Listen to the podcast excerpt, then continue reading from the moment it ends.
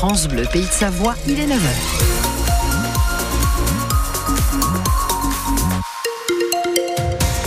Les infos bleues du pain. Et Karine, sur la route Sur la route des difficultés aux abords de la clinique générale d'Annecy. Hein. Si euh, vous êtes au bord du lac d'Annecy en direction de Sévrier, vous avez plus de 400 mètres de ralentissement sur la route départementale 1508. Euh, Levé de pied à l'approche de ce secteur.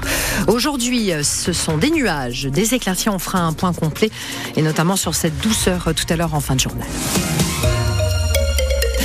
Record de médailles françaises au championnat du monde de biathlon. 13 médailles pour l'équipe de France qui rentre comblée de République tchèque grâce surtout aux féminines.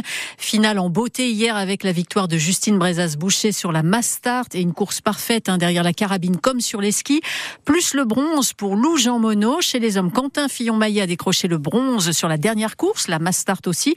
Ce sera d'ailleurs la seule médaille en individuel pour les hommes, les Français, car ce sont bien les féminines qui portent cette équipe de France au sommet Julien Laurent. Laurent. Et ce nouveau record de 13 médailles bleu-blanc-rouge au total, c'est avant tout grâce à l'impressionnante domination des biathlètes françaises sur chacune de leurs courses, relais mixte compris donc.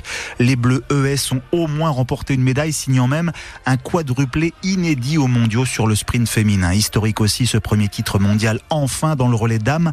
Pour Justine Brezas-Boucher, en six courses, c'est carrément un cumul de cinq médailles, dont trois en or, comme l'autre savoyarde Julia Simon, qui a dû se contenter hier d'une ultime médaille en chocolat de quatrième de faire partie de cette équipe. Ça fait vraiment plaisir de, vivre des mondiaux comme ça. Ça paraît, je pense, presque facile de l'extérieur, mais, euh, mais ça l'est pas. C'est vraiment le fruit d'un énorme travail d'une équipe qui, bah, finalement, qui joue chacune sur nos, points forts. Et euh, ça fait des super belles courses et c'est vraiment agréable de pouvoir vivre ces moments-là. À retenir également les quatre médailles en six courses de Lou Jean Monod Laurent. Quatre médailles aussi en sept courses sur ces mondiaux. C'est la belle petite collection de Quentin Fillon-Maillet qui a notamment permis à l'équipe de France masculine hier de signer enfin son premier podium individuel de l'hiver. N'oublie pas Stéphane Boutiot le directeur du biathlon français. On sent Quentin qui revient à un super niveau depuis un bon moment. Là. Il est pas loin de son niveau des Jeux euh, d'il y a deux ans. ça se concrétise par une médaille pour les gars. Et franchement, c'est mérité. Et l'autre médaille 100% masculine de la France sur ces mondiaux, c'était le bronze aussi samedi sur le relais homme. Et les deux biathlètes dessaisis, hein, Julia Simon et Justine Brezas-Boucher, sont annoncés après-demain, mercredi soir, pour les 60 ans de la station.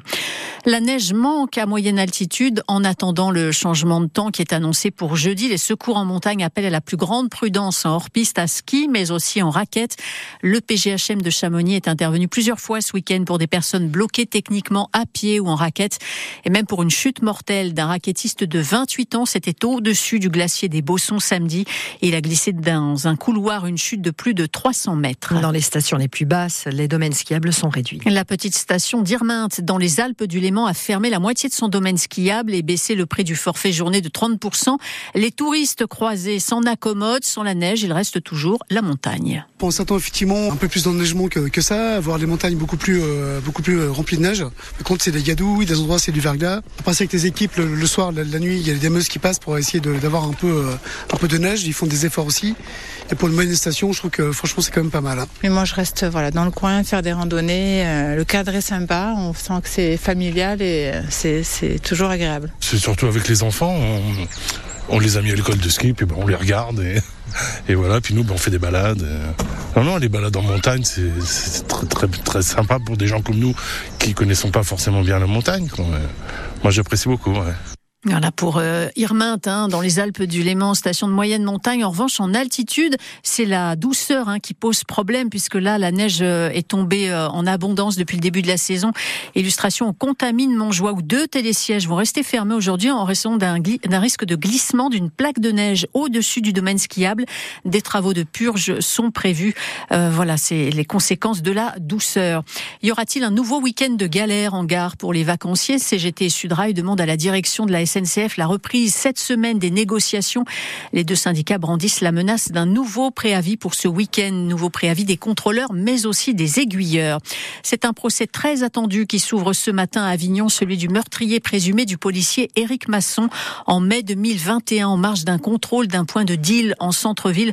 Le policier de 36 ans avait été tué de deux balles dans le thorax. L'accusé est âgé de 19 ans. Il conteste sa présence sur les lieux. Il risque la perpétuité. Et puis le gouvernement doit trouver 10 milliards de d'euros d'économie en cause la prévision de croissance qui est inférieure aux estimations pour cette année. Le ministre de l'économie assure que ça ne passera pas par une hausse des impôts mais par des économies dans les ministères et la réduction de la hausse prévue pour l'enveloppe 2024 de ma prime rénov. Le gouvernement voulait l'augmenter d'un milliard 600 millions d'euros, ce sera finalement 600 millions.